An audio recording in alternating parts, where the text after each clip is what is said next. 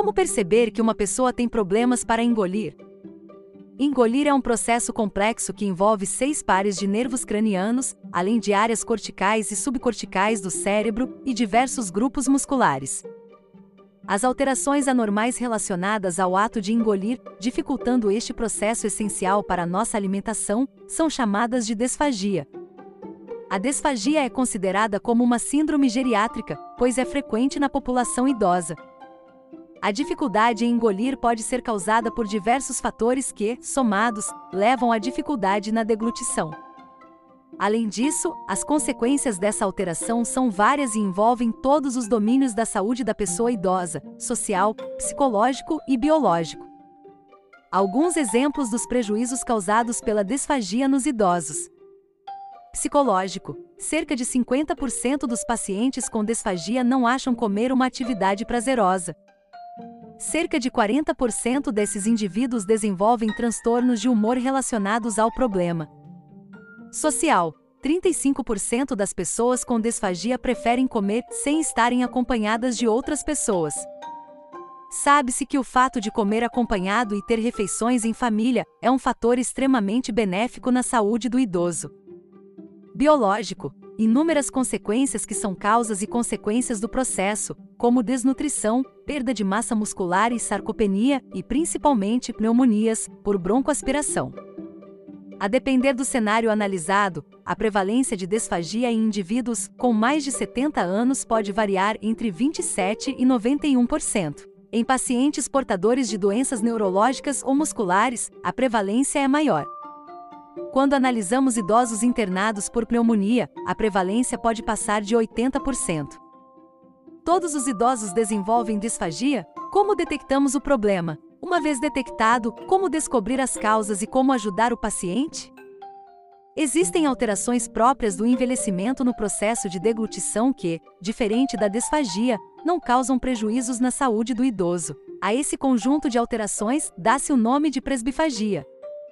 O paciente, por exemplo, tem menor produção de saliva, há uma dissociação entre o período oral e o período faríngeo da deglutição, menor força muscular da língua, necessária para impulsionar o alimento, entre outras. Essas alterações, apesar de não causarem doenças ou prejuízos, traduzem uma menor reserva orgânica desses pacientes. Por isso, frente a alguns eventos estressores, não há reserva suficiente e a desfagia acaba se desenvolvendo. Por exemplo, em um paciente com presbifagia, quando internado por uma complicação médica aguda, por exemplo, um infarto ou uma infecção, pode desenvolver desfagia. Dentre os indivíduos com presbifagia, alguns exibem mais risco que outros para desenvolver desfagia. Pacientes com síndrome de fragilidade, sarcopenia e doenças neurológicas apresentam maior risco. Ao identificarmos um paciente com essas condições, devemos tomar todos os cuidados para preservar uma deglutição sem riscos. Como suspeitar que o idoso tem disfagia? Tendo em vista que a disfagia é um problema bastante preocupante na saúde do idoso, e além disso, pouco pesquisada entre os pacientes, devemos traçar algumas estratégias para a identificação do problema.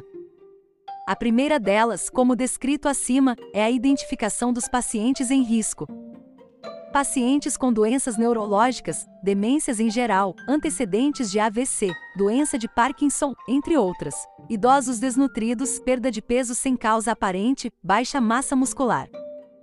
Pacientes com sarcopenia, síndrome de fragilidade, mas condições odontológicas, usuários de psicotrópicos, socialmente vulneráveis, quando falamos em idosos internados, principalmente por condições agudas, sempre que possível, a avaliação da deglutição por um fonoaudiólogo é recomendada.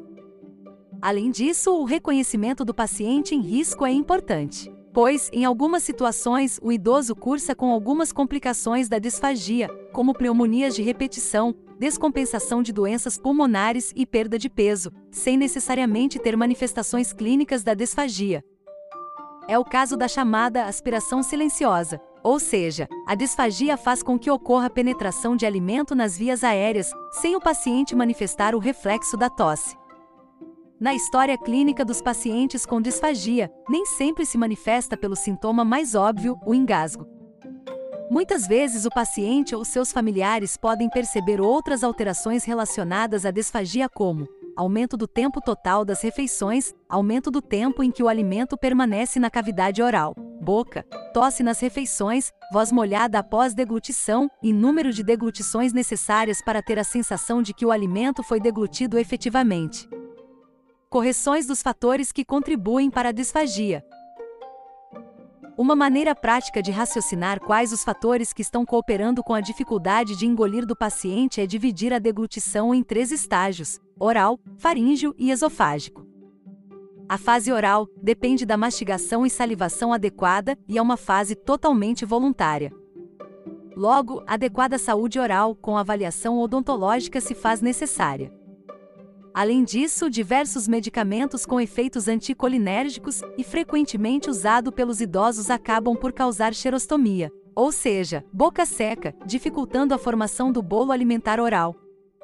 Sendo a fase oral uma fase voluntária, é necessário que o paciente tenha algumas funções cognitivas preservadas o suficiente para permitir a realização do processo, função executiva e a atenção.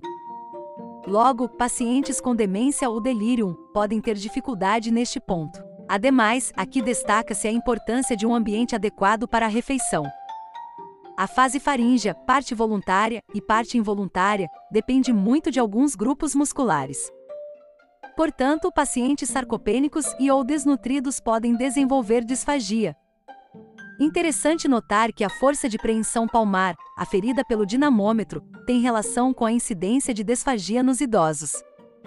Além disso, doenças próprias da laringe como tumores podem ter influência nesta fase.